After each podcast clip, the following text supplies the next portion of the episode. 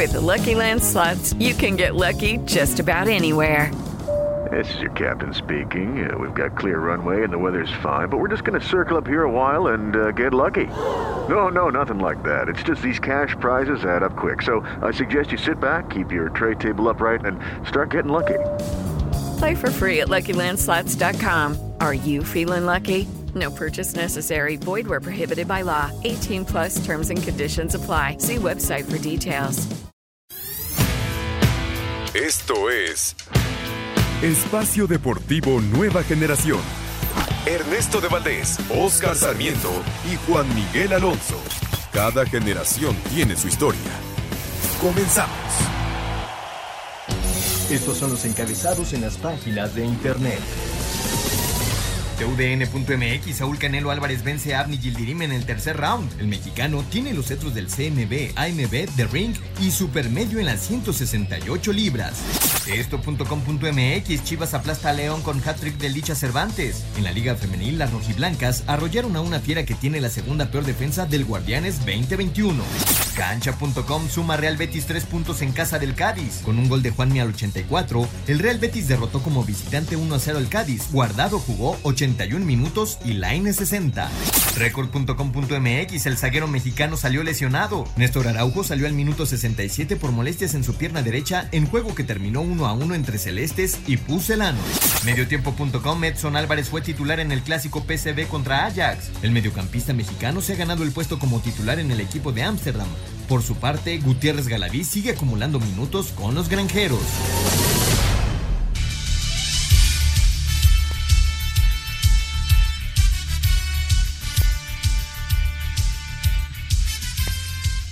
Amigos, amigos, ¿cómo están? Bienvenidos. Este es Espacio Deportivo Nueva Generación de Grupo Asir para toda la República Mexicana.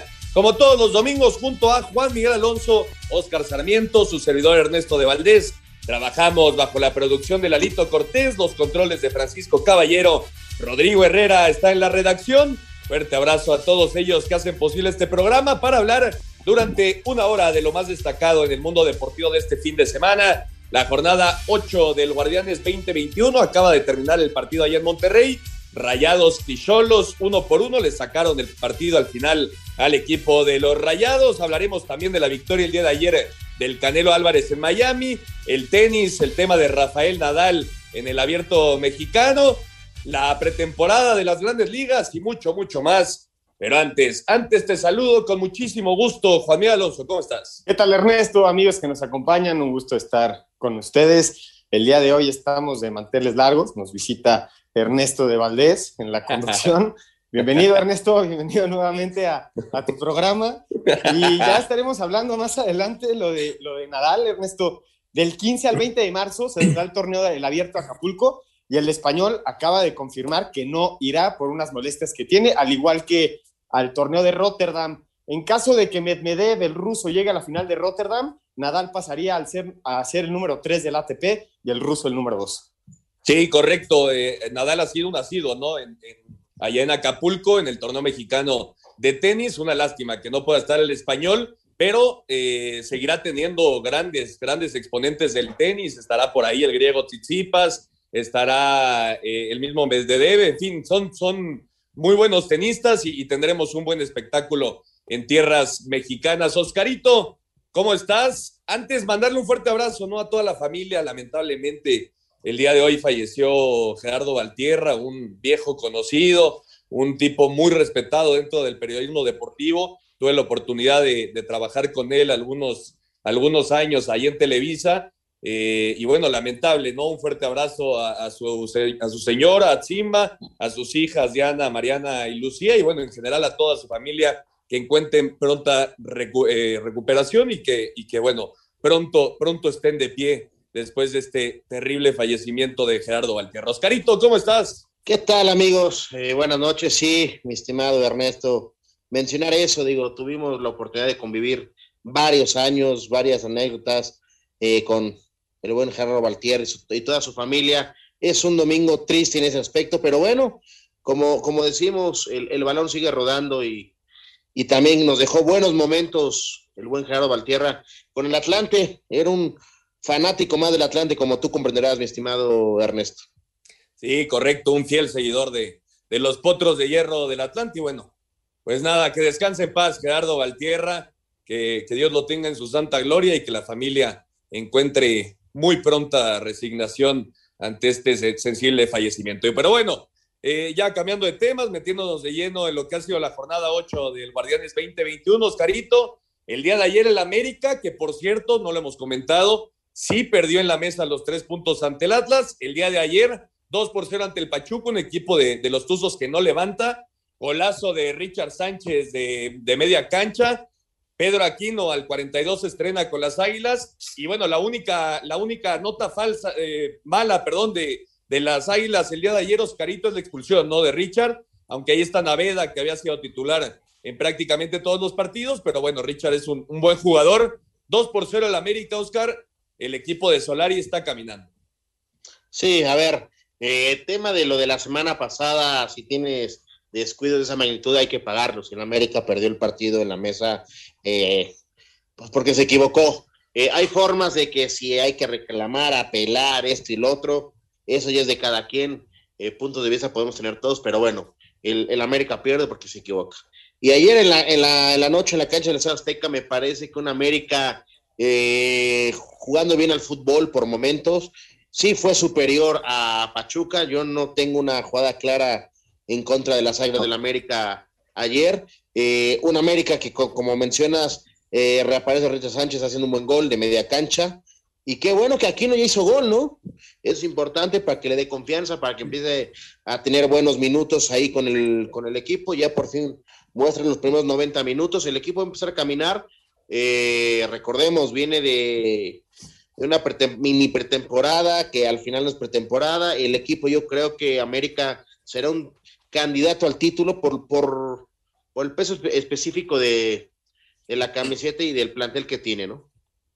Siempre es una, una buena noticia, Juan, eh, tener, tener varios jugadores en una posición, ¿no? Y me parece que Solari, el argentino, está encontrando eso en, el América. Eh, el día de ayer juegan como titulares, insisto, Richard Sánchez y Pedro Aquino. No juega el juvenil Naveda, que lo venía haciendo muy bien, eh, ahora tendrá que, regresar a la alineación titular después de la expulsión de, Richard, pero eh, está encontrando Solari un equipo que poco a poco tiene de dos a tres jugadores por posición. Terminando el, primer tiempo, se me pasó por la cabeza, Ernesto, por lo bien que lo hicieron Richard y, Aquino, que iba a ser muy difícil para que Santi Naveda regresara a la titularidad, ¿no? Y por azares del fútbol se le va, se le va a presentar nuevamente la ocasión porque está expulsado Richard. Y como dices, es porque tienen un equipo completo, un plantel suficiente y cumplen jugadores funciones, a veces dobles funciones para, pues para ir llenando esos espacios. Creo que la media cancha del América con Aquino y Naveda está, está a salvo. Me parece que el América empieza a enseñar un poco el estilo de juego que quiere el técnico. Me pareció muy buena la actuación eh, de Fidalgo obviamente hay que guardar proporciones, ¿no? Es, un joven que se acaba de integrar al, equipo, pero que mostró cosas diferentes. Me gustó mucho ese frente con Fidalgo, Córdoba y Laines por el lado izquierdo y Henry arriba. Creo que el América empieza a mostrar mejor fútbol en la cancha, pero hay que, hay que decirlo obvio, ¿no? El Pachuca es el peor equipo del torneo. De sus últimos cinco juegos, cuatro derrotas, es el equipo con, con menos goles anotados tres, al igual que Pumas, Pumas con un partido menos. Eh, se tardaban en recuperar la pelota, ¿qué, quieren? ¿Un minuto, un minuto y medio y perdían la pelota en cinco segundos? Lo del Pachuca, lo del Pachuca es de preocuparse y, en grande, ¿eh? Petzolano tiene mucho que, que, reflexionar después del partido contra la América. Pero ¿sabes qué? sin duda... Eh, sí, dime, Escarito. Pero ¿sabes qué, Juan Ernesto? Eh, lo que dice Juan, está bien, sí es el peor equipo del torneo Pachuca, pero Pachuca nos venía mostrando que mínimo tenía entre cinco o seis jugadas de gol claras por partido, de dos, tres postes por partido. Y ayer realmente Pachuca de noche, de noche, hay que decirlo como es, eh, no preocupó, no lastimó a la defensa americanista. Y yo les pregunto también en, el tema del, del América, ¿no creen que le falta un jugador con nombre, con prestigio en, la delantera? Giovanni Dos Santos no explota, Oscar, es él, pero no ni lo Henry, ni Viñas todavía no está a punto. Entonces me parece que en la América le podrá faltar o va a recuperar a alguien para la, el final del, torneo. ¿eh? No, yo, yo estoy de acuerdo en ese punto, Oscar, pero si te das cuenta, está Córdoba, está Fidalgo, está Mauro Laines, que fueron los tres que iniciaron el día de ayer atrás de, Henry Martín. Y en la banca encuentras a Leo Suárez, Roger Martínez y Giovanni Dos Santos. Es decir, se está encontrando Solari un equipo en donde le puede mover y, bueno, calidad en los jugadores, ya que responden dentro de la cancha es otra cosa. Pero, la calidad está ahí, Oscar. Pero están hablando ustedes dos de gente que juega por fuera yo hablo de un peso específico del centro delantero. Ah, bueno, eso es Henry Martín. Esa función que ha hecho Roger, ¿no? De entrar, de entrar a la cancha y cambiar el partido. Lo hizo en dos ocasiones. Sí, pero ah, el América tiene un referente en el, eh, como en la posición de, no, de acuerdo, delantero. De acuerdo, pero, pero ya lo decías, Henry Martín y, Federico Viñas, si regresa al, al, nivel que mostró el torneo pasado Viñas, tiene que ser tu hombre gol. Y Henry Martín, sin ser espectacular, ni mucho menos, es un tipo que durante todo su paso por el cuadro azul crema ha demostrado que tiene capacidad de, anotar. Yo, yo creo que, que, el equipo de las Águilas sigue sin ser espectacular, eh, sí. mucho más fácil, Oscar. Y ojo, ella tiene rato que al América no va a ver. Vamos a quitarnos ese 3-0 eh, por mesa que, que pierde el América. Ya tiene rato que no le hacen un gol al América. ¿eh? Sí, se defiende muy bien, se defiende muy bien. Y bueno, el tema de, de Petrolano, ya lo decías, eh, Juan, me parece que ahora sí ya se le está acabando el crédito, ¿no? Pues yo, yo diría que sí, el, curso que pasa el, Pachuca, lo, único que indica es que no van a, no van a pasar del lugar 14 de la tabla. Y además, todavía no están metidos en problemas de descenso el, equipo del Pachuca. Pero este tipo de, este tipo de, de torneos son los que te empiezan a acercar a esa tablita, ¿eh? Sí, totalmente de acuerdo. Pero bueno, ya, ya reafirmaron a, a Petzolano como director técnico de los Tuzos. Eh, yo, yo insisto, creo que hay ya una ruptura clara dentro del vestidor, o mínimo así han demostrado dentro de, la cancha. Pero bueno, fue, fue rectificado el director técnico de los Tuzos y lo escuchamos justamente. Y también al argentino Santiago Solari después de la victoria de las Águilas del América, 2 por 0 ante el Pachuca. Con gol de prácticamente media cancha de Richard Sánchez y otro de Pedro Aquino, América venció 2 por 0 al Pachuca. El técnico Santiago Solari destacó la personalidad de sus jugadores que tuvieron una semana complicada. Yo diría que madurez, ¿no? Pasando página pronto en, la semana y, el equipo y cada uno de los jugadores se entrenó muy bien en una semana difícil para nosotros y, eso habla muy bien de ellos y tienen, tienen mucho mérito, la verdad, los, los, jugadores, los futbolistas. No, no, se desconcentraron. Por su parte, Paulo Pesolano no aceptó preguntas en la conferencia de prensa y se limitó a aceptar que fueron superados por las Águilas. No, sencillamente no, no quiero escuchar preguntas porque no hay nada para analizar como, entrenador hoy en día de Pachuca. ¿no? Fuimos algo que no, que no se quería, Hoy hubo un, equipo solo entre la cancha, que fue el América, otro equipo temeroso, que fue Pachuca, y, no hay más nada para hablar. Para hacer deportes, Axel Tomás. Muchas gracias a Axel Toman, ahí está la información. Y Juan, la máquina celeste de la Cruz Azul, sexta victoria de forma consecutiva. Eh, ahora le pegó al campeón, a León, que nada más no levanta. Eh, el campeón está fuera de, de la zona de clasificación al momento. Pero bueno, el tema aquí es el Cruz Azul, con gol de Brian Angulo al minuto 81, derrotó 1 por 0 de visita al campeón León. Qué forma de, resolver el partido. Creo que en esta ocasión el planteamiento de Juan Reynoso fue sumamente efectivo para resolver el partido, porque finalmente León tuvo la pelota, el León propuso el partido, Cruz Azul aguantó y, y en ese cambio de Brian Angulo al final, al 80, ganan el partido con una contundencia importante Creo que lo que tiene Cruz Azul es el relevo que tú mencionas, Ernesto. Lo mencionabas en América. Creo que Cruz Azul roba, roba en la banca. Entra de cambio Brian Angulo, entra Elías Hernández, entra Paul Fernández y Pablo Aguilar. Bueno, ¿qué, nómina tiene el equipo de Cruz Azul? Para mí, el mejor, el mejor equipo del torneo hasta ahorita. Y vamos a hacer un corte y regresamos para seguir platicando de la victoria celeste 1 por 0 en León. Regresamos. Espacio Deportivo Nueva Generación. Un tuit deportivo. Arroba Reforma Cancha. Varios golfistas decidieron vestir de rojo y negro en la última ronda del WGC World Day Championship en honor de Tiger. La jornada 8 de la Liga de Expansión arrancará este martes con los mineros que vienen de ser goleados por la Jaiba recibiendo a un Cancún motivado tras vencer al Tapatío. Los venados que vienen de par de empate recibirán a Tampico, mientras que los correcaminos que llevan dos partidos sin ganar en casa recibirán a Dorados. Habla el jugador de Tamaulipas, Iván Pineda. Tenemos una deuda con la afición, ya es momento de volver a, a ganar aquí en casa. Eh, vamos a tratar de, proponer el juego desde un inicio. Para el miércoles, Pumas Tabasco recibirá al Morelia y Cimarrones a los Alebrijes. El jueves, los Leones Negros, sotaneros de la competencia, visitarán al Tapatío. Para el viernes, Celaya recibirá al Tlaxcala y la jornada terminará el domingo con el Atlante contra el Tepatitlán. Para Sir Deportes, Axel Tomán.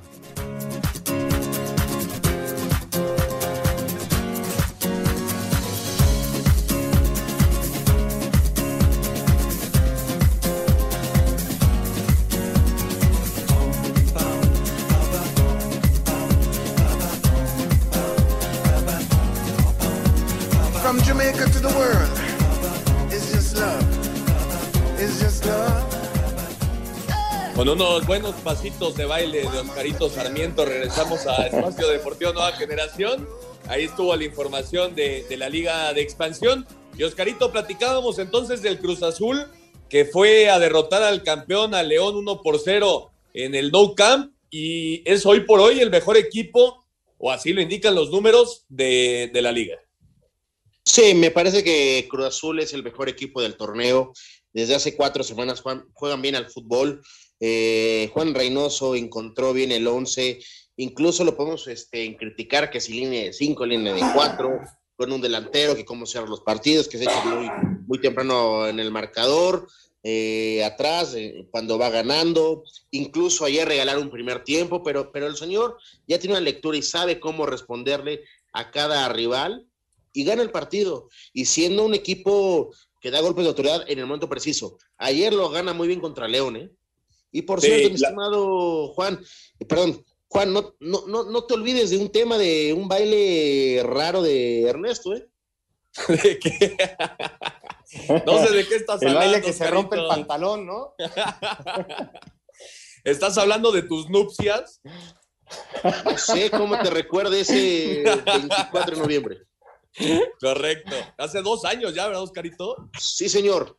Hace un par de años estuvimos ahí en el casamiento de, de Oscar Sarmiento y bueno, tuvimos un pequeño, un pequeño problema que se solucionó rápidamente. Pero bueno, Juan, el, el tema de, de, Juan Reynoso, ¿no? De conocer el fútbol mexicano, de saber cómo se trabaja, de tener ya años eh, en nuestro fútbol acá en nuestro, en nuestro país y, y se ve reflejado dentro de la cancha, ¿no? Ya lo decía muy bien Oscar, es un tipo que sabe trabajar bien los partidos y lo demostró ayer con esos cambios. Y a Juan Reynoso también le, cayó un equipo muy bien armado por Siboldi. Recordemos al Cruz Azul le, del torneo pasado, en la jornada 8 era líder, era de los favoritos, o probablemente segundo lugar, porque también el León andaba muy bien. Este, era de los favoritos y sí, pasa la tragedia de los cuartos de final contra Pumas, pero el equipo de Cruz Azul era el que mejor jugaba el fútbol junto con el equipo de León. Y me parece que Juan Reynoso, desde, desde su llegada al Cruz Azul, tiene dos descalabros de arranque y después y las seis victorias. Me parece que el conocimiento del fútbol mexicano queda claro y además hace jugar muy bien a la plantilla. Y cómo se llegó a hablar en esas dos semanas, ¿no? De, la llegada de Juan Reynoso a la máquina del Cruz Azul. Vamos a escuchar justamente a Reynoso y a Nacho Ambriz después de la victoria de la máquina 1 por 0 en León. A pesar de la baja de Adrián Aldrete y Jonathan Cabecita Rodríguez, la máquina logró su sexta victoria consecutiva al derrotar 1-0 a León en la cancha del No Camp. El gol de la victoria fue obra del ecuatoriano Brian Angulo al minuto 81. Habla Juan Reynoso, técnico celeste. Hoy no es para eh, reventar cohetes y cuando perdamos tampoco es para, para cortarnos la, la vena. Creo que lo importante está por venir. Hoy estamos sumando, de una otra forma nos vamos encauzando a una posibilidad de, de liguilla, este, pero lo importante va a venir en, en, mayo. Por su parte, Ignacio Ambriz, estratega Esmeralda, aceptó el bache futbolístico por el que atraviesa el vigente campeón. El que se equivocara perdía y creo que, bueno, la, nos equivocamos nosotros, después por ahí tuvimos una, una o dos ocasiones de gol que no pudimos concretar. Y, y, no me queda más que aceptar que el, el, equipo no está funcionando. Por momentos funciona bien, pero por muchos lapsos no. A Cider Deportes, Edgar Flores. Muchas gracias a Edgar. Ahí está la información. Por cierto, ya arrancó el partido en la comarca lagunera. Santos apenas al minuto 3 ya le está pegando 1 por 0 a Juárez. Autogol de, de Enrique Palos, ya, ya les decía al minuto 3, así que Santos está por el momento sacando la victoria de local.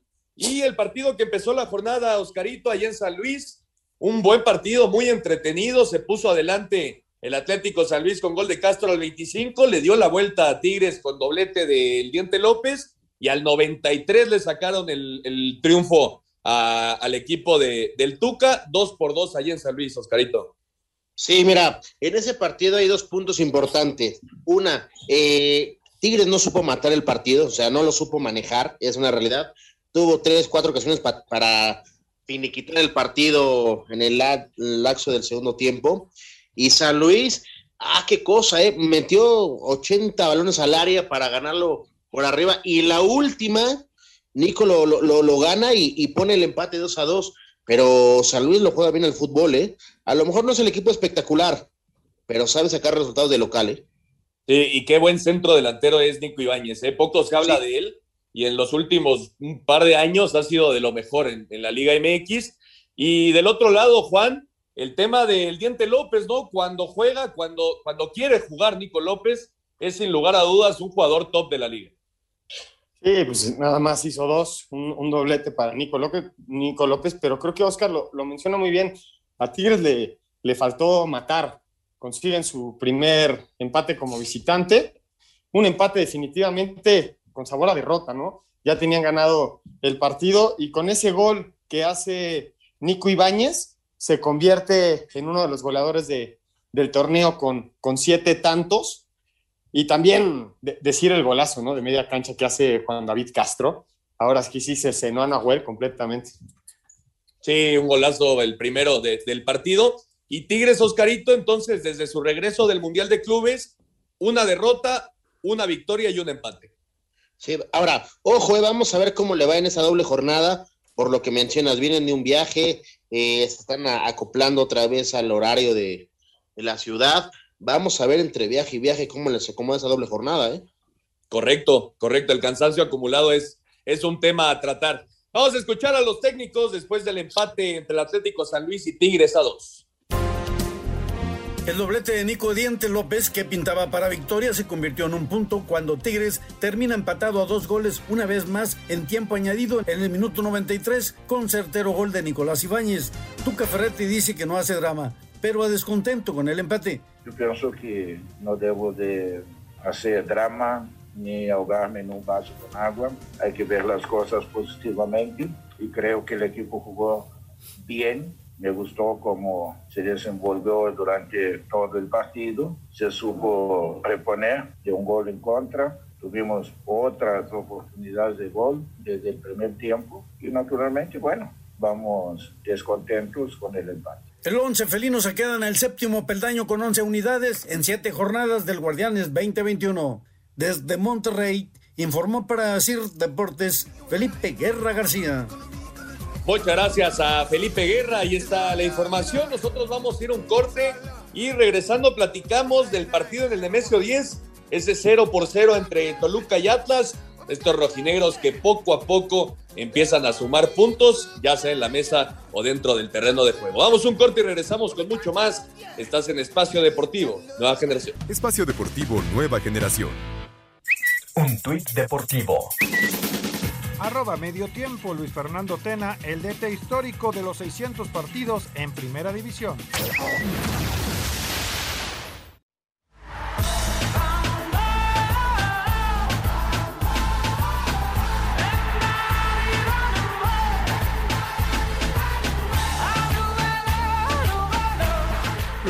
Afinan los últimos detalles para visitar este domingo a las Chivas a las 9 de la noche en el Akron, en lo que será el cierre de la jornada 8 del Guardianes 2021. A pesar de que el equipo felino llega con solo una victoria en este torneo y cinco encuentros sin ganar, con cuatro derrotas y un empate, el mediocampista Eric Lira asegura que no llegan presionados a este partido. Pues creo que cada partido es importante, cada semana la trabajamos como si fuera una final, como dije hace un tiempo. Entonces, creo que con la, con la, misma, con la misma importancia, el mismo compromiso siempre. Obviamente que necesitamos, necesitamos del resultado, pero, pero no estamos presionados ni mucho menos. Creo que es partido a partido y, y trabajando muy fuerte. Así, Deportes Gabriel Ayala.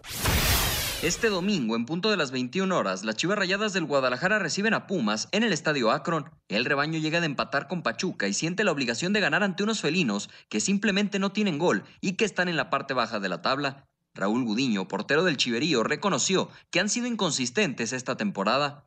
Al principio del torneo nos costaban los primeros tiempos, ¿no? Y ahora nos está fallando un poco los segundos. Creo que totalmente normal en un partido que haya bajones, se estanque un, tipo de, ritmo pero debemos de ser conscientes de dar un poquito más, ¿no? Ese extra que nos puede ayudar a, a, sacar un resultado, meter un gol o defender una pelota, ¿no? Creo que nos está faltando ese pequeño detalle. Entonces debemos de ser conscientes de que no han sido los resultados que esperamos, no han sido los resultados que, que hemos querido. Entonces hay que poder revertir eso, ¿no? Sé que la buena racha, sé que esa racha de victorias va a llegar y... Chivas es décimo tercero con siete unidades, mientras que Pumas es penúltimo en la tabla con apenas cinco puntos. Para Sir Deportes desde Guadalajara, Hernaldo Moritz.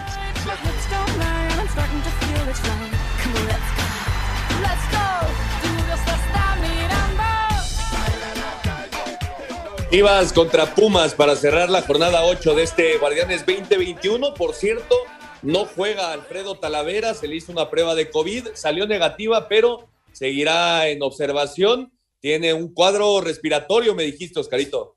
Es correcto, Talavera no juega por lo que acabas de mencionar, mi estimado. Correcto, y juega entonces ya de titular Juan Ignacio Aideno, él sí ya está listo para eh, disputar el partido como titular por parte de los Pumas. A las nueve de la noche se cierra esta jornada del Guardianes 2021 y entonces hablábamos, Oscarito, del Toluca y el Atlas. Eh, poco que decir del partido, ¿no? Aldo Rocha tuvo un mano a mano que voló ante Luis García y poco más dentro del partido. Y estos rojinegros, bueno, suman. En la semana pasada en la mesa eh, le cayeron auténticamente del cielo tres puntos y ahora en una cancha muy complicada como es el de Mesio 10 saca un punto más.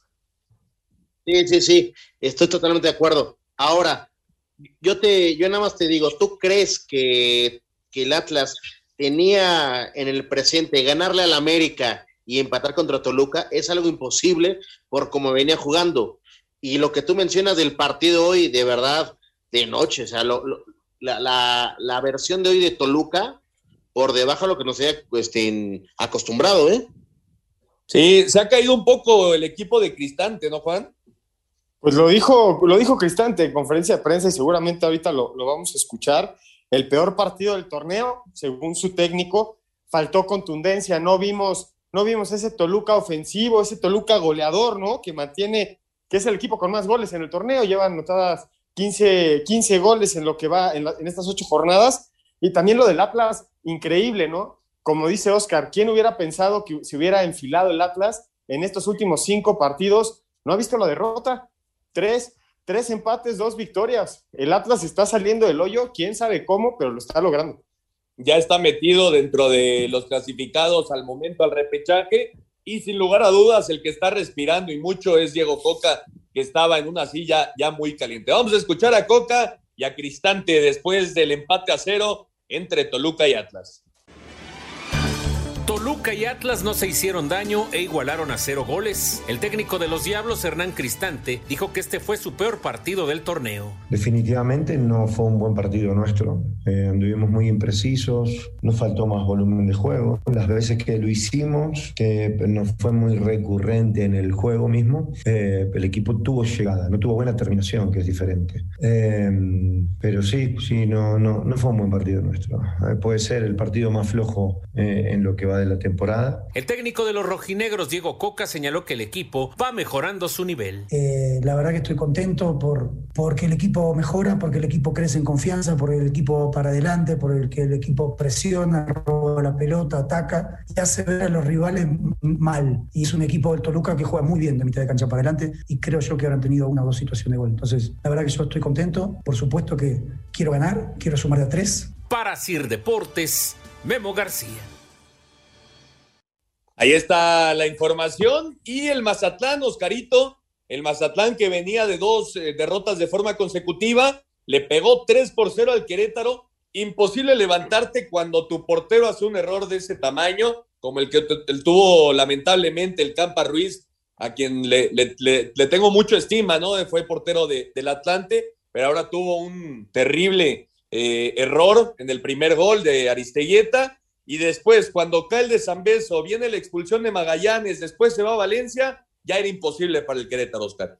Sí, por supuesto, un, equipo de Mazatlán eh, bien trabajados por, por Tomás Boy, eh, se encuentra en ese error del portero, después la expulsión, saben aprovechar. No fueron muy superiores, pero cuando llegaban las metían, ¿eh?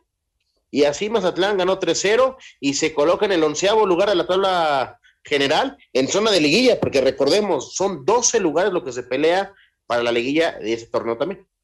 Sí, correcto, 12 los, los clasificados al repechaje y Juan, eh, el tema del Querétaro, ¿no? Cuando te enfrentas equipos como el Puebla y el Mazatlán en jornadas consecutivas, tienes que intentar sumar los, lo, máximo de puntos que puedas, porque esos van a ser, sin lugar a dudas, los, los rivales directos en búsqueda de algún boleto, ¿no? Sí, sin duda alguna. El gran problema de, Querétaro, Ernesto, es que es el peor visitante de, del fútbol mexicano suma 15 partidos sin ganar como visitante en la competencia. Lleva cuatro este torneo, de los cuatro veces que ha, que ha visitado, las cuatro ha perdido. Es el equipo más goleado del torneo, también con 14 goles en contra. Entonces, lo, lo, que está, lo que está pasando con el equipo del Querétaro es que atrás están viendo muy endebles y están, están siendo goleados por equipos como Mazatlán que no te deberían de golear como tal, ¿no?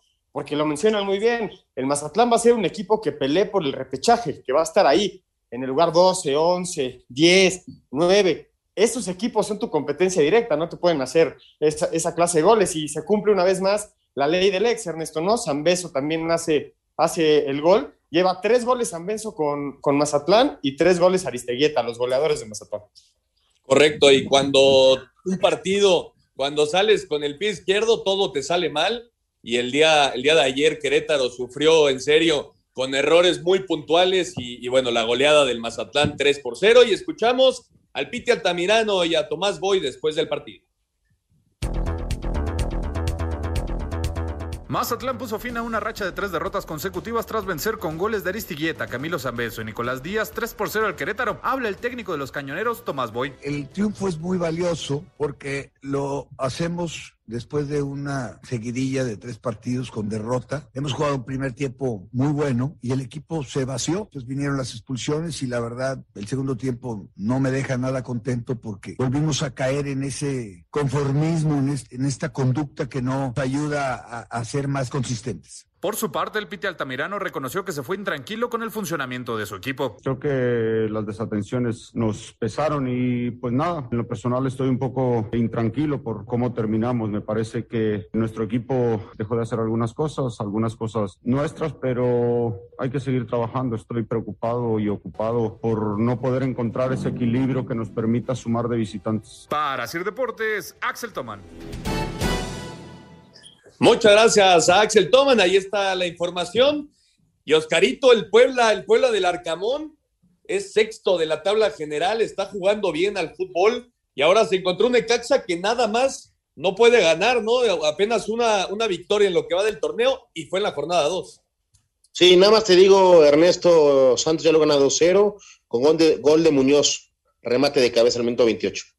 Perfecto. Y sí, lo de Puebla, 2 por 0 lo de Puebla, ay, caray, digo, qué bueno que sigue sumando y lo de Necaxa llama la atención, hombre, de, verdad, porque no juega mal el fútbol. Y aparte, es un equipo, Juan, que el torneo pasado lo acabó con cuatro victorias consecutivas. Llegó el profe Cruz, les cambió el chip, les cambió la forma de jugar y parecía que este Necaxa durante esta temporada podía ser uno de los equipos que estuviera peleando por, por algún puesto en el repechaje, ¿no? Hay que decirlo, la plantilla no es, no es eh, digamos, tan vasta como para estar peleando los primeros lugares, pero esperábamos que el equipo del Necaxa fuera mucho más competitivo. Sí, es un, es un equipo que perdió el gol, Ernesto, la temporada pasada era un equipo que te llegaba a sorprender con un gol, generándote jugadas de peligro. La realidad es que sus últimas tres derrotas se han quedado en cero. Llevan seis jornadas sin conocer la victoria, ya lo decía, su última victoria fue en la jornada número dos. Y el héroe del partido contra el Puebla es Malagón, ¿no? De 11 remates a puerta, de 11 remates, sacó 9 Malagón. Sí, increíble, 17, ¿no?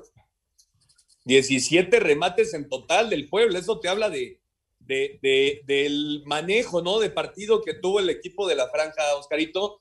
De... Pero defensivamente muy mal, pues, este, Exactamente. Necaxa. Exactamente. Le está costando mucho. Y la- la defensivamente muy bien el. Puebla, ¿no? Ofensivamente el Puebla muy suma Esa es la fuerte del 400. Puebla, lo, de- lo- lo defen- lo ofensivo. Ahí les va. El Puebla suma 346 minutos sin conceder gol como local. 346, ya, ya es un rato. un Ya es rato, un sí. rato. Ha trabajado, ha trabajado bien Larcamón y es, es de los técnicos más jóvenes de, de la liga, Oscar. Sí, por supuesto, y también hay que hablar muy bien del gran momento que vive Ormeño y la gente de arriba del, del Puebla, ¿eh? Sí, la verdad que está pasando por, por un buen momento la franja y ojalá mantenga el paso. Y por parte del Necaxa, bueno, tendrán que buscar ya los resultados o el profe Cruz estará en el limbo ahí en, en el banquillo de los Rayos. Vamos a escuchar al Arcamón y al profe Cruz después de la victoria del Puebla 1 por 0 ante el Necaxa. Sin un fútbol espectacular pero efectivo, Puebla derrotó 1-0 a Necaxa, escuadra que llegó a seis partidos consecutivos sin conocer el triunfo, a pesar del gran trabajo del arquero Luis Malagón en la cancha del Cuauhtémoc. José Guadalupe Cruz, técnico hidrocálido, expresó. Sí, eh, fue un muy mal partido nuestro. Hoy merecíamos haber perdido y haber perdido por mucho más.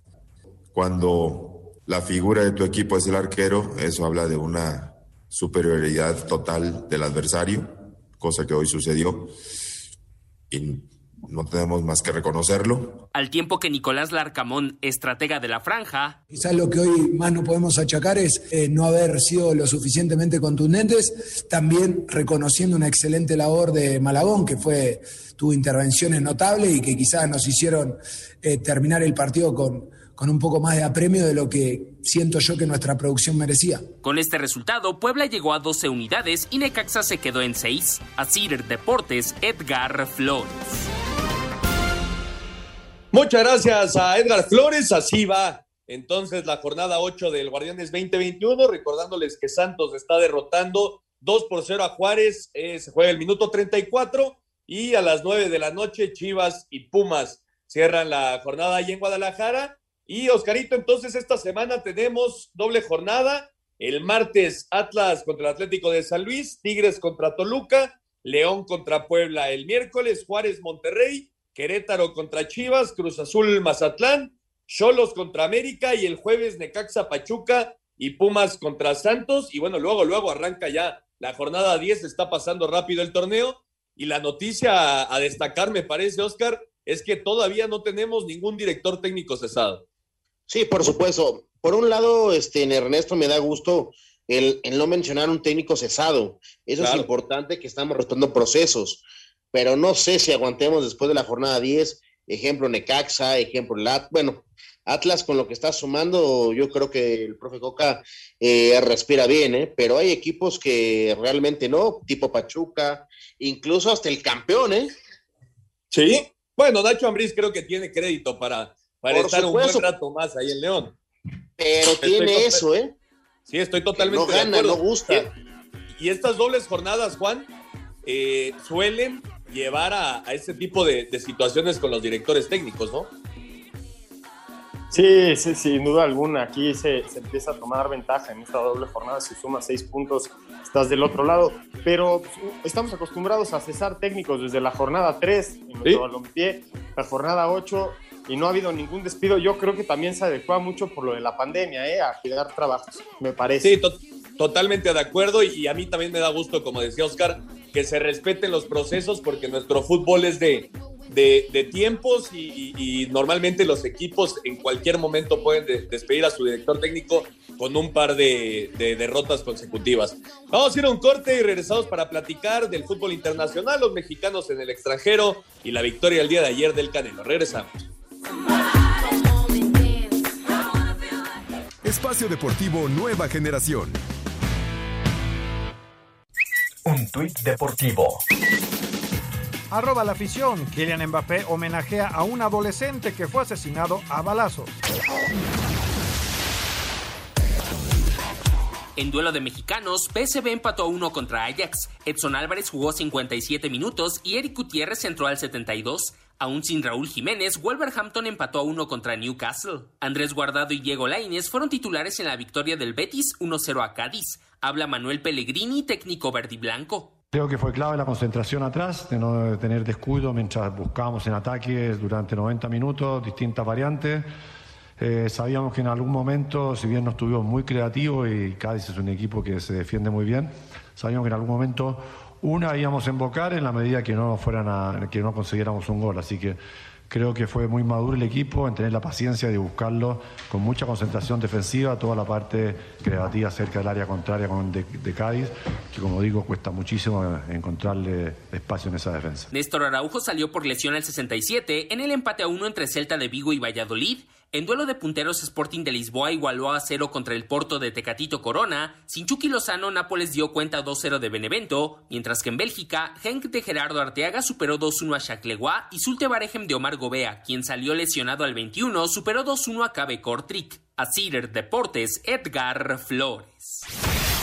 En la Serie de Italia, jornada 24, el Inter sigue de líder al ganarle 3 a 0 al Genoa. El Milan, segundo lugar de la tabla, derrotó 2 a 1 a la Roma, mientras que la Juventus y el Gelas Verona empataron a 1. Por su parte, el Napoli regresó a la senda del triunfo al vencer 2 a 0 al Benevento. Dentro de la jornada 25 de la Liga de España, el Barcelona le ganó a domicilio al Sevilla 2 a 0. Son las palabras de su técnico Ronald Koeman. Creo que el equipo estuvo eh, fenomenal en el partido de hoy. Siempre se hablan de, de gran juego con balón, pero creo que para mí la clave ha sido no dejar jugar a Sevilla, presionar bien, ganar y tener mucho, mucha agresividad en el partido. El Real Betis con Andrés Guardado y Diego Lainez en la cancha derrotó un gol a cero al Cádiz, mientras que el líder el Atlético de Madrid venció a domicilio 2 a 0 al Villarreal, donde el mexicano Héctor Herrera reapareció, aunque se quedó en la banca. En Inglaterra, jornada 26, el líder Manchester City sigue imparable al vencer 2 a 1 al West Ham. El Manchester United y el Chelsea empataron a cero, mientras que el Wolverhampton y el Newcastle empataron a 1. El actual campeón Liverpool derrotó 2 a 0 a Sheffield United, aunque continúa fuera de lugares de Champions. Finalmente en la Bundesliga, jornada 23, el Bayern Múnich continúa de líder al golear 5 a 1 al Colonia. El segundo lugar, el Leipzig, superó 3 a 2 al Borussia Mönchengladbach. Así, Deportes Gabriel Ayala.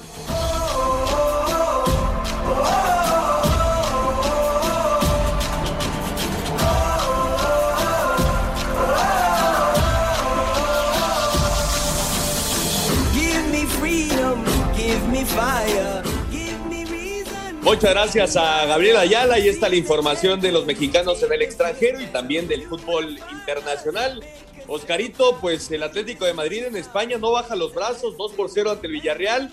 El Barcelona una buena victoria, ¿no? Ante el Sevilla 2 por 0, este cuadro sevillista que es muy, muy complicado. Y la gran noticia de que ya regresó como titular Diego Lainez en el Betis.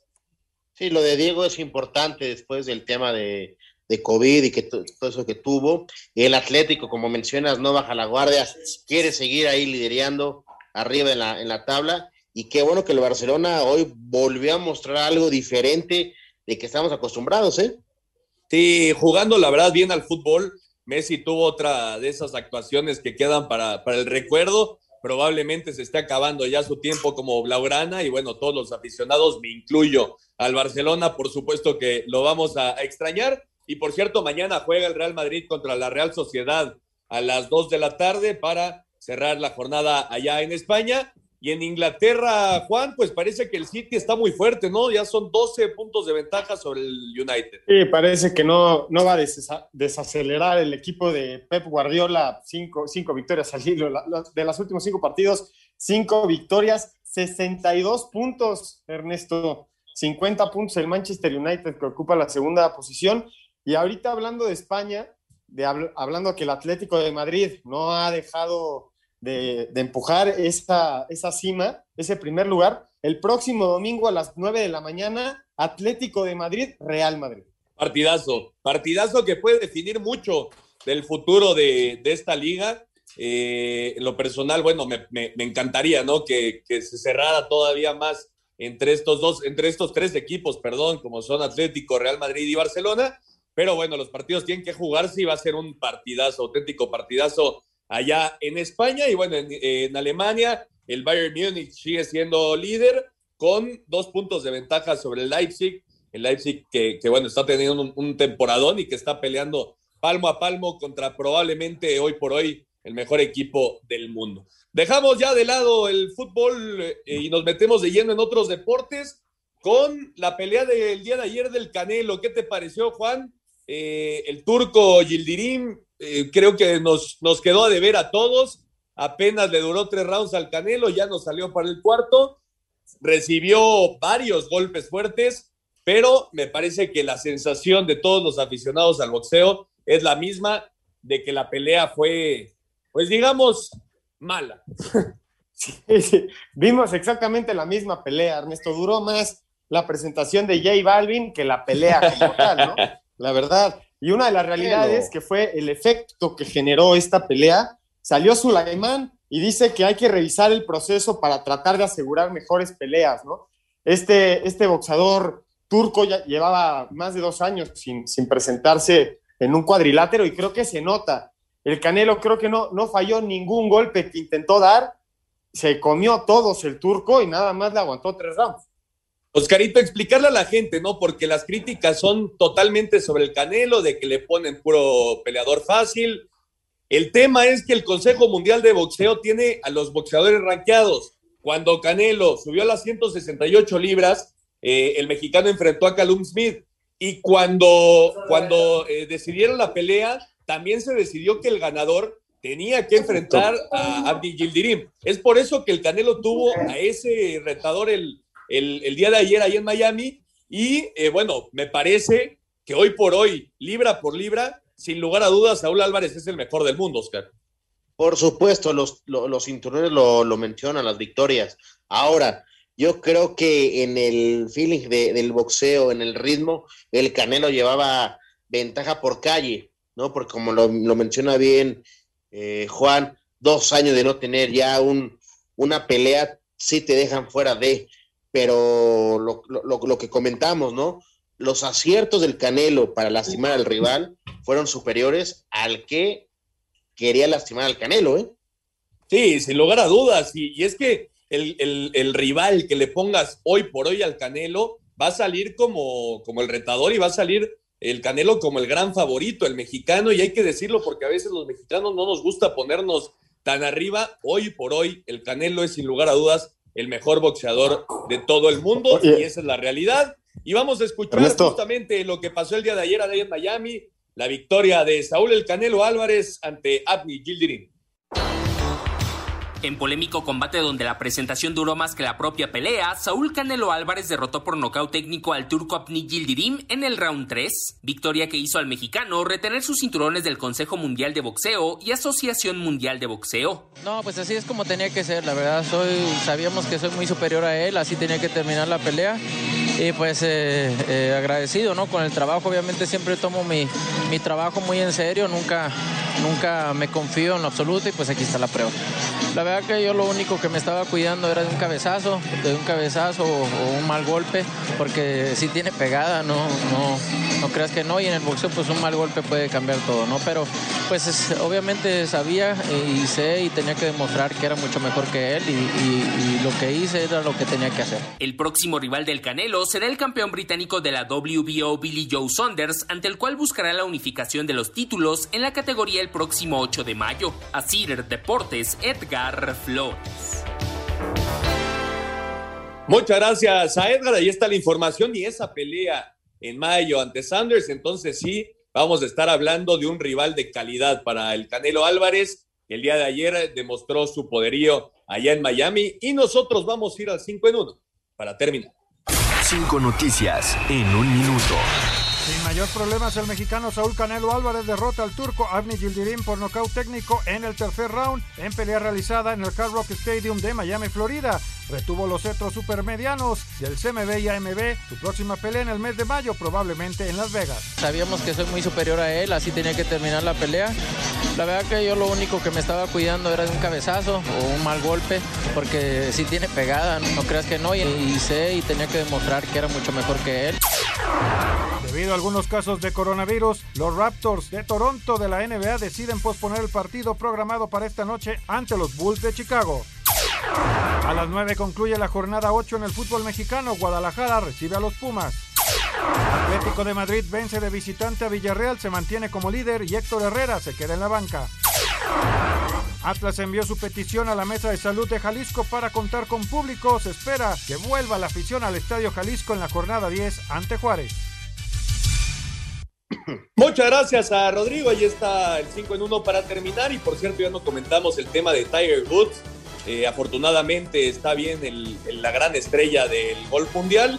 Y hoy le rindieron homenaje en el torneo de la PGA, que por cierto ganó el, estadounidense, perdón, Colin Morikawa. Eh, ahí está el tema de, de Tiger Woods. Oscarito, nos despedimos. Vámonos, buena semana, jornada doble del fútbol mexicano. Vámonos, Juan. Muchas gracias a todos los que nos acompañaron, que tengan un gran inicio de semana. Buenas noches. Muchas gracias a todos los que nos acompañaron aquí en Espacio Deportivo Nueva Generación. Nos escuchamos la próxima semana. Fútbol, béisbol, americano, atletismo, todos tienen un final. Termina Espacio Deportivo Nueva Generación. Ernesto de Valdés, Oscar Sarmiento y Juan Miguel Alonso. Cada domingo de 7 a 8 de la noche por 88.9 Noticias. Información que sirve. Tráfico y clima cada 15 minutos.